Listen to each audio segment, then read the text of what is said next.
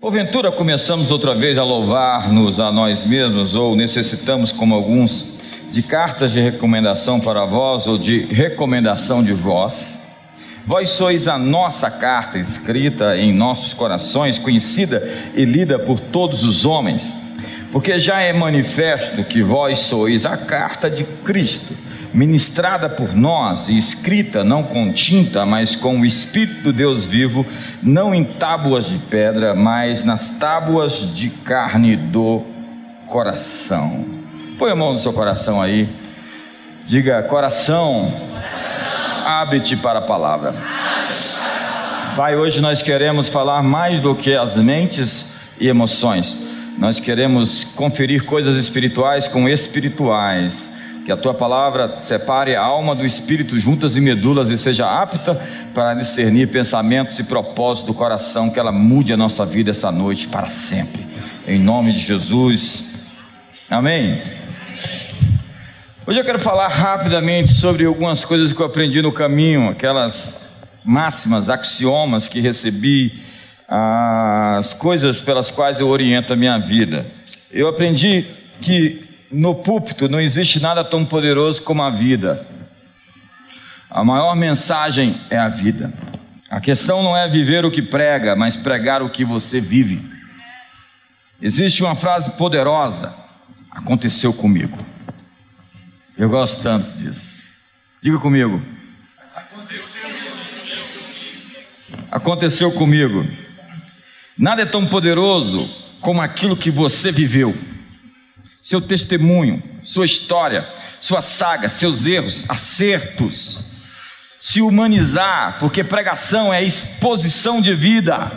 A Bíblia diz: o Verbo se fez carne. Nosso trabalho é materializar a palavra é molecularizá-la, é substanciá-la. A fé chama a existência as coisas que não existem como que se já existissem. O Evangelho e você então se confundem. Você é as boas novas, a palavra de Deus se encarna em você.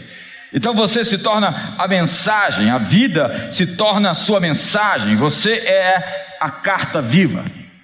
Você é a carta escrita nos nossos corações, conhecida e lida por todos os homens, porque já é manifesto que vós sois a carta de Cristo ministrada por nós e escrita não com tinta, mas com o Espírito do Deus vivo, não em tábuas de pedra, mas nas tábuas de carne do coração.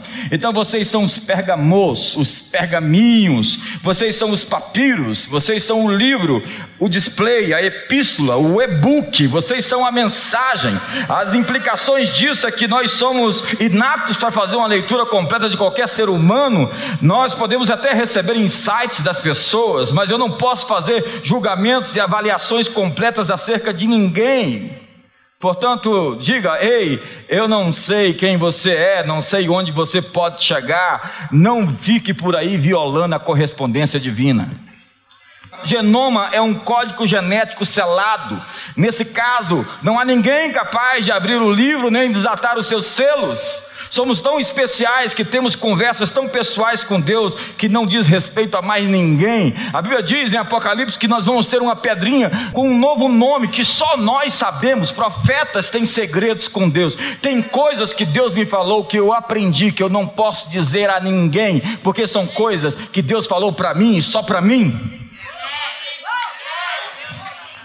Esses dias eu estava conversando com Deus e Ele me falou algo tão estupendo sobre mim, mas não é para dizer para ninguém.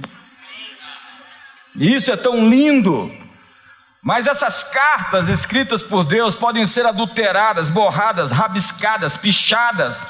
Adulterar algo é usar algo para um fim que não foi destinado. Então, pecado é a violação do propósito. Pecado não é simplesmente uma palavra moral, é você funcionar fora do seu chamado, daquilo que você foi feito para realizar e fazer. Romanos 12 diz: Não vos conformeis. Conformar é ser conforme à imagem. Diga, conformar é ser conforme à imagem.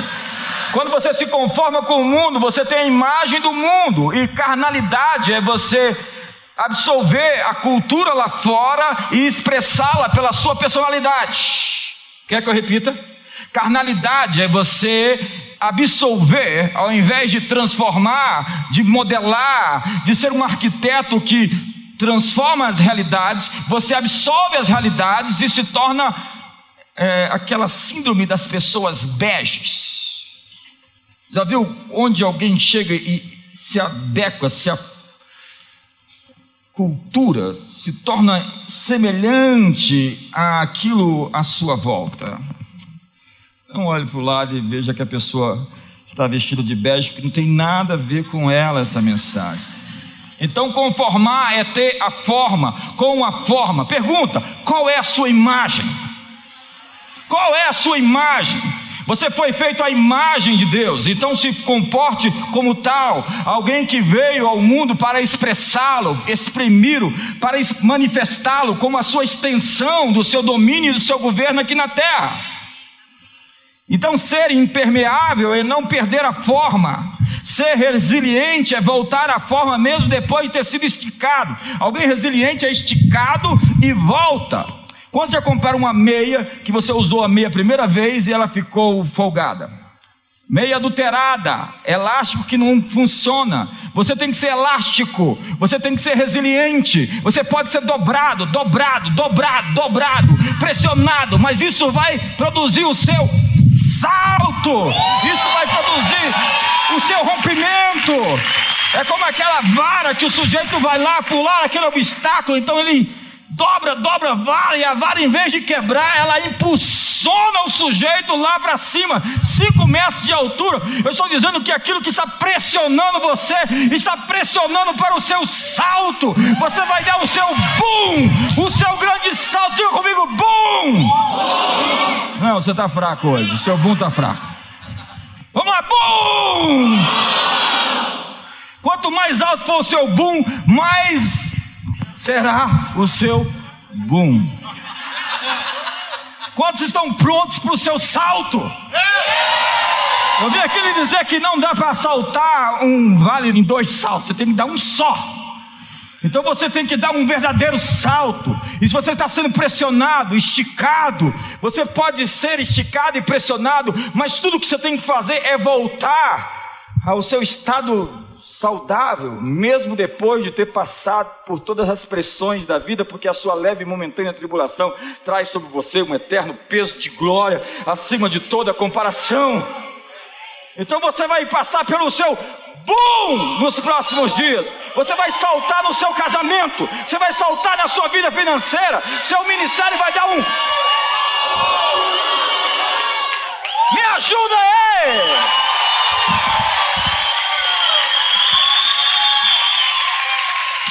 Então, se o diabo colocar uma cera na tua cabeça, você simplesmente lá no seu banheiro diga: BUM! Você vai falar, ele doidou, agora ele está com um negócio de. Se o seu marido começar a falar bobagem, diga para ele: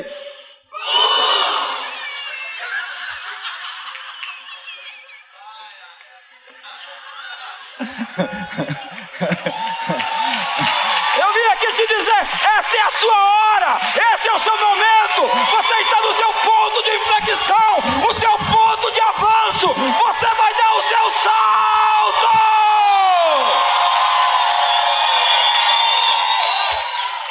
Eu sinto que tem gente motivada aqui essa noite. Então você tem que ser impermeável com a pressão e não traduzir o mundo através da sua personalidade, senão transformar o mundo pela renovação dos seus pensamentos. Então o mundo é transformado, você é um arquiteto de uma nova realidade. Você está pintando um novo mundo, você está criando. Isso é o ministério profético. O ministério profético cria novas realidades. Eu pus as minhas palavras na sua boca. Eu te digo, vou proteger você com a sombra da minha destra e estendo novos céus e nova terra. Deus está dizendo as palavras que eu pus na tua boca e a certeza de que eu vou te proteger vai trazer uma nova realidade. Novos céus e nova terra serão criados pelas palavras que eu pus na sua boca. Ministério profético é criar novas realidades. É chamar a existência essas realidades. O texto que o Vini apareceu ali muito alternativo filhos dos profetas, vocês são filhos dos profetas, porque desde Samuel e todos quantos depois dele profetizaram esses dias.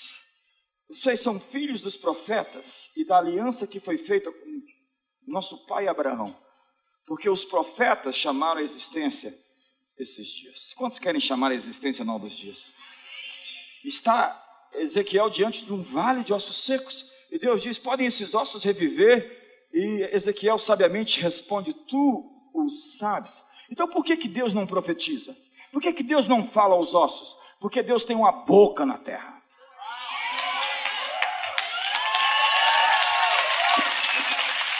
Deus não profetiza porque ele não está em corpo físico como Jesus estava, operando milagres e ressuscitando mortos, curando enfermos, porque hoje nós somos o corpo de Cristo. E nós somos a boca de Deus. Nós temos que falar as palavras de Deus. Não saia da vossa boca nenhuma palavra torpe, e se unicamente a que for boa e transmita graça. Diga comigo, Deus, põe graça nos meus lábios. É, as pessoas que deveriam orar isso não estão falando. É justamente você que não fez esse pedido que precisa de graça. Está faltando graça na sua boca. Porque você está falando amargura. Você está falando falta de perdão. Você está falando crítica. Você está falando fofoca. Você está falando tantas coisas erradas. E você está sendo tão moralista, legalista e pesado com a sua boca. Não saia da sua boca nenhuma palavra torpe, mas saia graça na expressão dos seus lábios. Quantos querem falar graça aqui hoje? Diga comigo, graça! Então seja mais amável, porque Deus trata você melhor do que você merece, trate os outros melhor do que eles merecem. Empurra o irmão do lado aí. Não fala toma não, porque tem gente que não perde, não perde um momento desse. Jesus disse: cuidado com o fermento. Você já viu um ovo estragado arruinar toda a receita do bolo? Um pouco de fermento leveda toda a massa. Muitas vezes a, a imagem não corresponde ao conteúdo. Nós somos cartas vivas, endereçadas por Deus aos homens. Você sabe que você é a mensagem de Jesus que as pessoas estão lendo. As pessoas não estão lendo a Bíblia, mas estão lendo você. Porque você é a Bíblia que as pessoas precisam ler.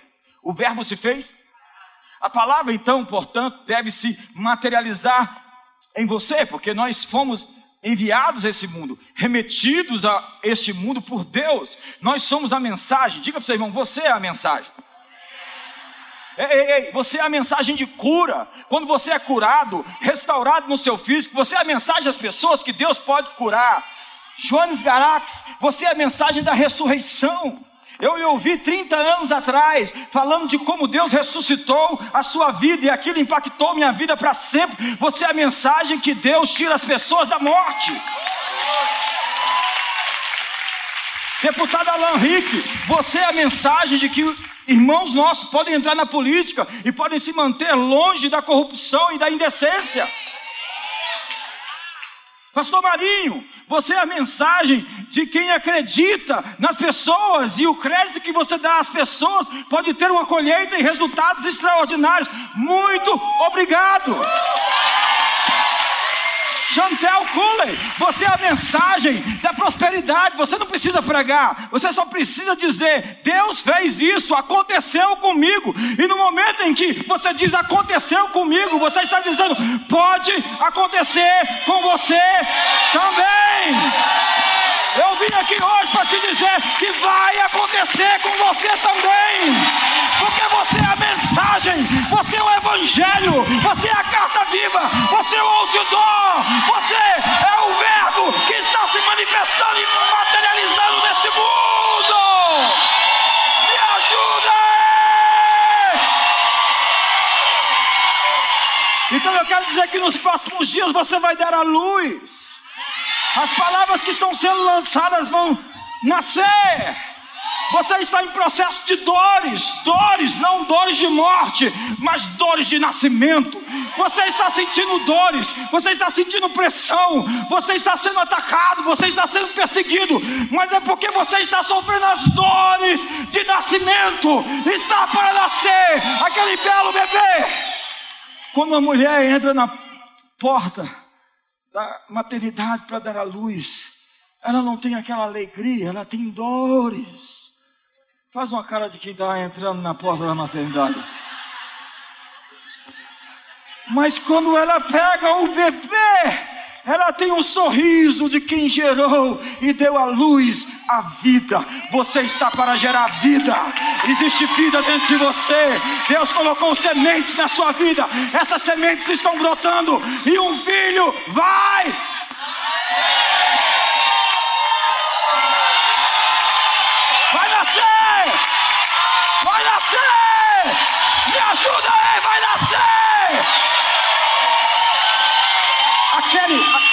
eu falo homens de negócio, aquele contrato vai nascer. Ah, você vai ser a mensagem. As pessoas vão olhar para você e vão dizer: Eu quero fazer aliança com você, porque eu vejo que Deus é com você. É mais do que ler a Bíblia, é quando o texto salta e o texto se manifesta, e o Verbo, outra vez, se faz carne. Você está doente, você está enfermo, o Verbo vai se fazer carne em sua vida. A mensagem de cura, de que o Senhor é quem te sara, está entrando nos seus ossos, nos seus nervos, no seu sangue. Hoje, toda invasão no seu corpo está sendo destruída pelo poder do Espírito Santo. Cada célula mortal do seu corpo está sendo vivificada. Seja curado.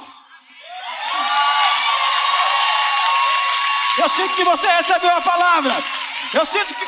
Quantos estavam com alguma dor não estão mais? Obrigado, obrigado. Só você? Só um? Dois? Três? Quatro? Cinco? Vai aumentando. Está curando em tempo real agora, ó.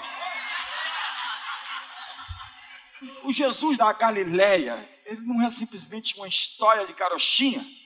Ele disse: Estou convosco todos os dias até a consumação do século. O mesmo que andou ali na Judéia, em Samaria, o mesmo que ressuscitou mortos, que limpou leprosos, o mesmo que ressuscitou ao terceiro dia. Diz a você: onde dois ou três estiverem reunidos em meu nome, ali eu estarei. E quando Jesus está num lugar, milagres acontecem. Quantos creem em milagres hoje? Você é o milagre que as pessoas vão contar as pessoas vão contar por aí grandes coisas fez o Senhor por eles.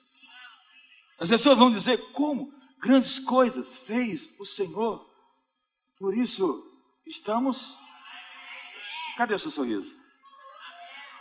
Quantos estão felizes? Irmã, melhora, melhora aí essa expressão. Você não está me inspirando, vamos lá. Restaura, Senhor, a nossa sorte. Porque quando o Senhor restaurou a nossa sorte, nós ficamos como quem? E a nossa boca se encheu? Porque se diziam entre as.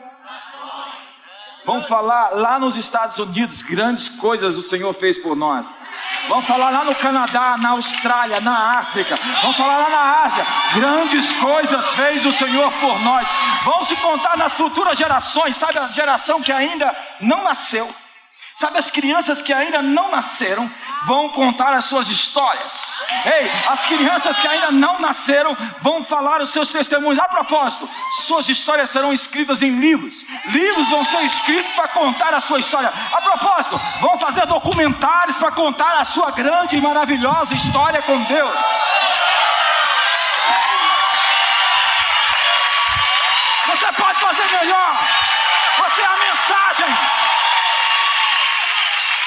É quando a mensagem entra em simbiose comigo. Se arraiga em mim. Está inscrito em mim. Não como texto, mas como entendimento instalado na essência, na consciência de quem eu sou. Então eu sou a mensagem, eu sou a palavra. As pessoas olham assim e dizem: O que aconteceu com ele? O Verbo entrou em mim, a palavra entrou em mim e me deu vida e transformação. Você é a melhor mensagem de que pessoas se recuperam. Você é a melhor mensagem de que maus pais se tornam bons pais. Você é a melhor mensagem de que filhos carentes afetivamente abraçam a paternidade divina e se tornam cheios do Espírito Santo e cheios de valor próprio. Você é a melhor mensagem de que Deus casa a gente feia não, não, pera, passa, passa, passa. Elise, você é a mensagem. Minhas palavras, disse Jesus, são espírito e são vida. Quantos querem casar aqui? Senhor, abençoa essas pessoas. As que não levantaram a mão vão ficar encalhadas, Senhor. Jesus, ah, levanta a mão quem quer casar aí, eu vou falar agora. Jesus vê cada mão levantada. Eles querem casar. Quer casar? Levanta a mão. Isso, Senhor, estou de acordo. Quantos querem dizer sim, amém? Põe a mão no ombro da pessoa do seu lado aí e ora para ela casar. Abençoa a vida dela. Ministra na vida dela. Fala, Deus.